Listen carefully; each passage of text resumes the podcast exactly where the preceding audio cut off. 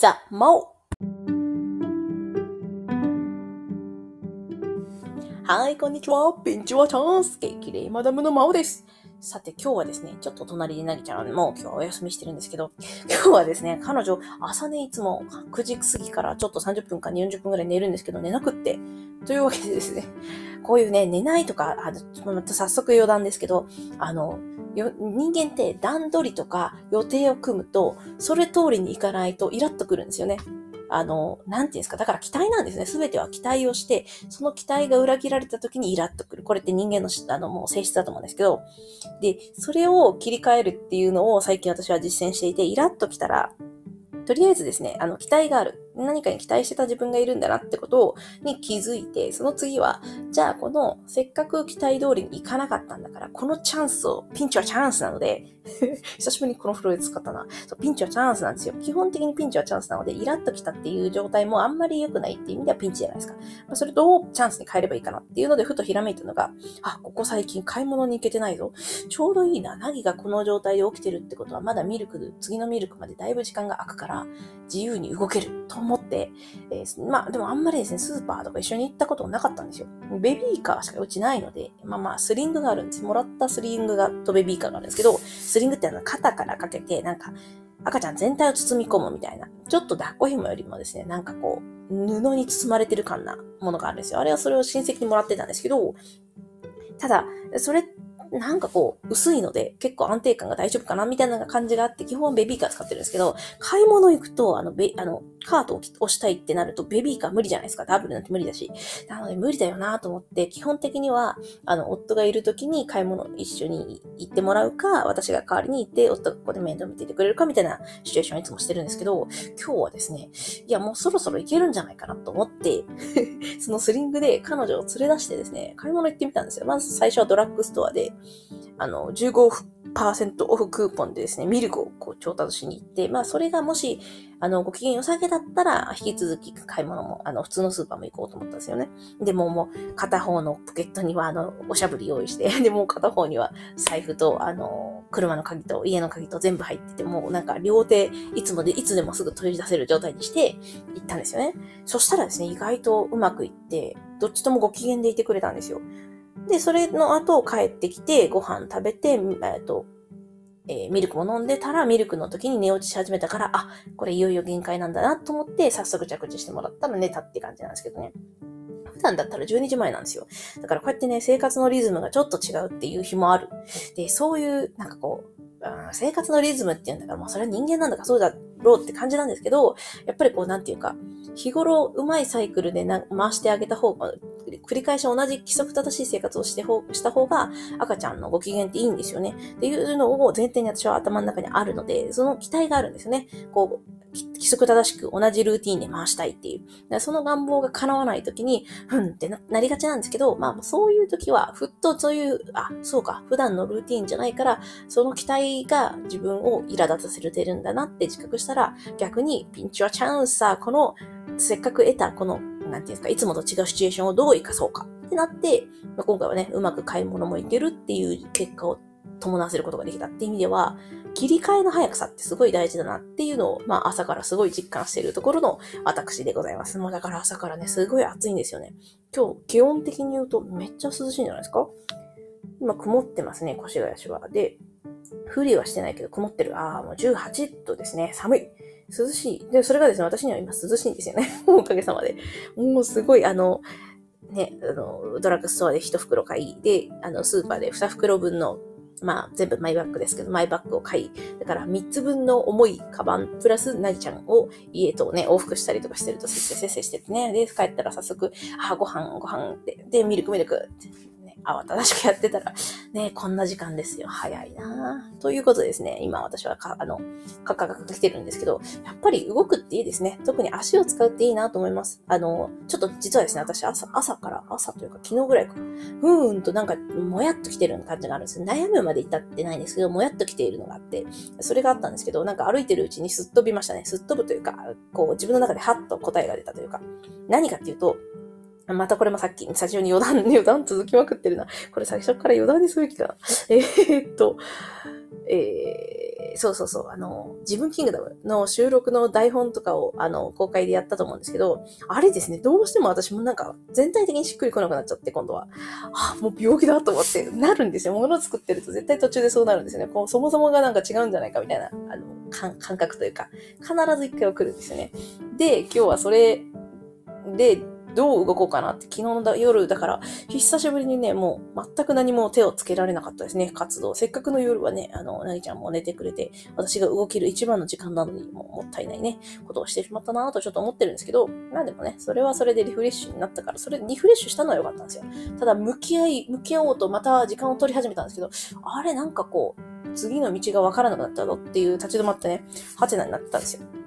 で、それで、えー、足を使って、テクテクテクテクそこら中世間をね、歩いたわけですよ。で、家に帰ってきて、今思うのは、あ、でもやっぱり、こう、必要だし、自分がやって楽しい部分はあるんだよなと思って、っていう、なんか根本に帰るというか、なんかよくわかんないですよね。人間って面白いですよね。集中しているときは集中してるんですけど、もうしっくり来なくなると、こう、うーんって なる。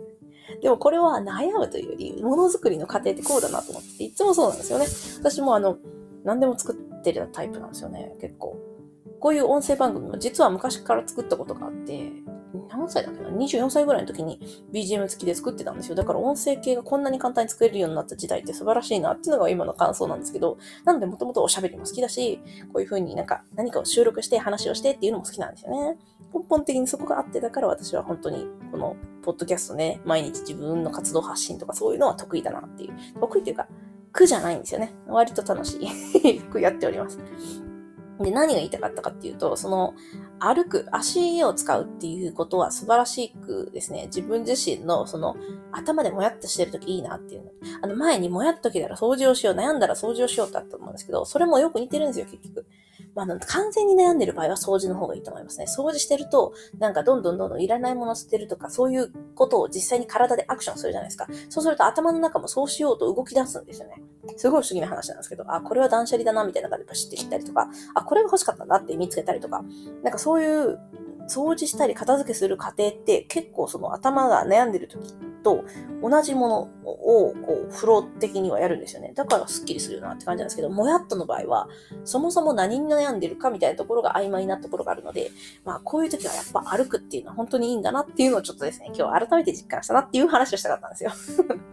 いやでもね、本当に、もうなぎちゃんが一緒だから歩くもですね、なかなか難しいんですよね。あと天気と、敵天気となぎちゃんですよね。なぎちゃんのタイミングが合わないと歩けないし、天気も良くないと歩けないし。が、強いて言えばね、最近ベビーカーを車に乗っけちゃってて、おろしてないんですよね。だからあれも厄介ですよね。一回下ろさないといけない。トランクにあると、どうしてもですね、下ろすこと自体、アクションが大きい、億劫になっちゃってですね。じゃあ抱っこしようかなって、抱っこで歩けるそう、あの、距離って限界があるんですよね。もう最近6キロ超えてきて重いですからね。っていう、まあね、環境 っていう、まあこれも言い訳なんだけど、でも、やっぱり人間って、その言い訳しなくていい環境を作っておくっていうのがすごい大事なんですよね。だからなんか、またこれも余談ですけど、あの、何かや、やりたいとき、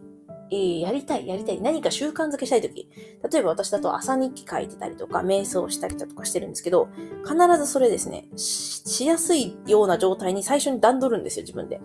例えば夜寝るときに、その朝起きたときにつくテーブルの前にもう置いとくんですよ、私。そのノートとペンを。そしたらもう朝起きて、それ瞬間に見たら、ああ、そうだ、ここに座ってノート書くんだったな、ってなるじゃないですか。あとは瞑想の時ももう、あの、瞑想用の準備をですね、環境をそのなぎちゃんがミルクあげてる時に、だいたい整えておくんですね。もうここにタイマーの設置をして、みたいな。で、それで、あの、なぎちゃん寝かして、で、あの、哺乳瓶の煮沸して、それが終わったらもう早速この瞑想のところに座って瞑想するみたいな。そういう自分で段取っておく、事前に自分の準備をしておく。これはまさに意志の力、王子様のうちの自分キングダムにところの王子様の力なんですけど、これをやっておくと、やっぱり、なんていうか、あの、なんていうの、自分の中で変な言い訳みたいなのができなくなって、もうそこに座ればいいじゃなくだけじゃないか、簡単だろうって言われたらその通りってなっちゃうんで、何でも続いちゃうんですよね。っていうような、まあそういう習慣づけの方法はやっぱり簡単だしありだなって、すごい思いますね。だから自分の特性を知って、その自分の特性をあえて活かす。方法を自分で段取る。まあ結局はね、世の中って何でも自分なんですよね。でこれ4つ目の、もう、やばい、今日もメインの話をずっとしようと思ってるのに、余談ばっかり出てくる。まあいいや、えー、余談 4, 4つ目なんですけど、えっ、ー、と、何の話しようとしたんだ？あ、抜けたぞ。自分、ちょっとボケてるな。自分の段取っておこうでしょ？段取っておこうの話の時に、はって思ったんですよ。そうそう、これも言っとこうと思ってね。自分を生かす。ああ、そうそうそうそう。何でもですね、結局世の中っていうか人生、生き、生きること、人生とは、自分がやったことが返ってくるは本当だなってつくづく思います。そうそうそう。これですね、実は私、中学校ぐらいで気づいたんですよ。いや、どう、どうして気づいたかっていうと、中学校って、私、あの、その、成績オール5を取るために、まあ、せっせせっせといろんな先生とのやりとりを研究してたりしたんですよ。そうすると、自分がこうやったことを、誰かこう同級生にやったことで何か返ってくるとか必ずあるんですよ。でも自分が何もしないと何も返ってこないんですよ。っていうものじゃないんです。ことだったんですけど、私の場合は。なんて言ったらいいのかな。とにかく何かを自分から出すと、それにこうしたものが返ってくるっていう現象はやっぱギブアンドテイク、まあの話もつながるんですけど、そうで、で逆に言うと自分から出さないと来ないんですよ。これが厄介なことで。で、私、それに気づいた時に結構人生って、なんか大変なんだなって思ったんですよ。いや、何せ自分の行動が止まったら、つまつまり帰ってくるものが止まるってことですからね。っていう、なんかこう、うん、なんか大変だな、みたいな実感を得たんです。で、そっから、そう、あの当時ですね、そう、生徒会長とか、そういう系学級委員長とか、そういうめんどくさい、みんながやれなさそうなこと、大体やってたんですよね、私。で、そういうのをやってると、特に感じたんですよね。別にそれをやってるから偉いんじゃないんですけど、その中で何をやったかによって、返ってくる反応が変わるっていうのをすごい思っていて、あとやってたのはですね、あの、勉強会。勉強会めっちゃやってたんですよ。テスト前になったら部活も止まるし、男子集めて、うちで勉強会してたんですよ。それに格好つけてクリスマス会もしたし、誕生日会もしたなバーベキューもしたし、っていう集まりをよくしてて、私そういうのの主催をよくやってたんですよ。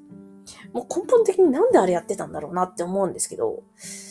もうまあね、多分気づいちゃったんでしょうね。自分、誰かがやらなきゃ始まらないし、やりたい人がやったらいいっていう意味では、私は勉強会好きだなって思っていて、みんなにあ、そうそうそうそう。私、成績のそのオールを取ることより、それで取ったことも、まあ、嬉しかったは嬉しかったと思うんですけど、それよりも、全然ね、それよりもみんなが伸びてくれた方が嬉しかったんですよ。成績、うちの同級生の、だから、クラス平均、うちのクラス、一クラスという、まあ、なんともね、小規模な クラスだったんですけど、そのクラス平均が結構世間のより高かったって、世間じゃない、他のあの学年より高かったって言われて、まあ、もしそれに私が貢献できてたら嬉しいなとは思いつつ、そうじゃなかったとしても、その私の勉強会に参加してくれた同級生って、大体みんな成績若干伸びてるんですよ。で、それは自分の力なのかなっていうのはずっと疑問だったんですけど、その後、大人になってからちょっと、あの、塾でバイトすることがあったんですけど、塾でバイトしてて確信を持ったんですよ。ああ、伸びたと思って。まあ、本当に普通に70点台だった女子が、あの子は、高校生かな。そう、高校生だったな。高校生、中学生と高校生だ。中学生と高校生と教えてたんですけど、その子たちがすごい成績伸びて90点台とか、もうあわや100点みたいな取ろうとした。っていうことがあって、で、本人自体がまずですね、めちゃくちゃ例えばその、その子たちだと、数学めっちゃ好きなはずなんですよ。っていうかめっちゃ頭の回転がいい、良かったですね、私から見たら。でも、やっぱり教えてくれる人というか、楽しく自分が学べるっていう環境をもうまだもらってなかったみたいで、だから成績伸びなかったんですよ。でも、わかるようになってくると解けない問題なんてないはずなんですよ。なので、解きたいという思いと解けるのが面白いが重なれば絶対解けるんだから。っていうのが私の持論で、で、それをやってたら本当にその子たちが成績が伸びて、いや、なんか最近数学楽しいんだよねって言ってくれたのと、あと、先生こんなん取っちゃったって言ってですね、テスト持ってきたんですよ。あの時に確信を持ったんですね。あ、私教えるの好きなんだなって。えまあまあ、お得意なのかもしれないですけど。で、その観点で多分私は、あの、テクサプとかね、トラブルシューティングとか問題解決とか、そう悩み相談も全部してるんですよ。なんて言ったらいいのかな。うーん。面白いですよね。こう自分の才能というか、自分が好きなことで、かつ周りにもいい影響が得る、出ることっていうのっていろいろあると思うんですけど、私はそういう意味では中学校時代からね、自分の趣味趣向に合ったことしてたなと思って。で、同級生にですね、東大生がいたんですよ。まあその後東大に行く子は、あの中学の時点で。まあ小中高と一緒なんですけど、その子。まあ、その子との出会いもすごい良かったんでしょうね。いや、前に、前からずっとそのことはですね、意見が合わないんですよ。いや、本当に合わないんですよ。信じられないぐらい合わなくって。でも全然嫌いとかではないんですよ。でも好き、好きと言うとまた違うんですよね。ただ、何が良かったって、そういう、頭の回転がいい、いいっていう意味なのか、そその子はどちらかというともう誰かに教えるっていうよりかは自分第一みたいな感じの人だったんですね。うん、別に悪い意味じゃないんですけど、まあどちらかというと結構プライド屋さん的な感じの人なんですよ。で、何が私にとってその彼との出会いで、彼なんです、男の子なんですけど、良かったかっていうと、その全然自分と違う価値観の人とずっと対話し続けることができたっていうのは、なんていうんですかね。お互いの違いを認める。会話って大体日本人ってそうだよねを求めるんですよ。共感を求めるんです。で、そうだよねじゃない会話ってみんなギクシャクするから嫌いなんですよ。そう、私はそれを社会出てからつくづく思うんですけどね。なんかちょっと言うと、なんかそう、なんかみんな、え？って感じで、そうだよねって逆に今度はこっちにそうだよねってくるっていう、いやいや、違う違う違う、そうじゃなくてと思って。で、いつも思うんですけど、その、違っていいんですよ。もう考え方とかも持ってる答えが違ってよくて、それがイコールそのままで平行性をたどっていいんですよ、別に。なんていうのか、同意を求めない会話？みたいなものができていて、それがちっちゃい頃からできているのが、私自身にとっては強みだったんだろうなと今でも思いますね。ありがたいなと。だからその子はですね、とにかく成績はめちゃくちゃいいんですけど、人に教えるとかそういうの全然しないんですよ。だから私も勉強会とかいう話を彼から聞いたことがないし、しようとしたこともない。だからそういう主催とかめんどくさいタイプですよね。で私は逆にその彼、えーと、まあ、競った。でも競うのもですね、いいんだけど、トップを取っても、成績で100点を取っても、オール5を取っても、なんかその彼に勝ったみたいな気分にもならなかったし、たとえ勝ったっていう感触だったとしても、まああんまり興味ないんですよね。なんか不思議な話なんですけど、これが本当に魂の方向性かって思うんですよね。その人が何が好きかみたいな。で、何が好きだったかっていうと、そのせっかく、せっかくオール語を、ね、取るぐらいの、こうなんていうか、ツボを知ってるわけじゃないですか。それを広め、広めることの方が好きだったわけですよね。で、それでみんなで勉強会してたっていう感じなんですけど、あの時の経験は本当に生きてるなって今でも思いますね。楽しいですからね。だからこうなんかこう、うーん、なんか主催するのも全然苦じゃないし、その時に来てくださる方にどんな風にしたいかとか、どんな風にできるかとかいうのも手探りというよりかは、まあ、こう、テーマさえ立てておけば全然こう、もてなす、もてなすっていうと変なんですけど、みんなと一緒に楽しむみたいなことができるなっていうのがですね、私にとってのまあ強みであり、まあ、だからちっちゃい頃からね、ちゃんと導かれてるなって感じがするんですよ。だからこのカレッジもですね、作ろうと思ったんですよね。この、あの、また、急に真面目なテーマに入りますけど、悩み解決力洗練カレッジチーフっていうのを作ろうと思ったのの一つには、やっぱ教えることが私は好きだっていうのが一つと、あとその中で、そのなんていうんですかね、勉強していくってことが好きなんですよ。勉強をするっていうのっていいと思ってて。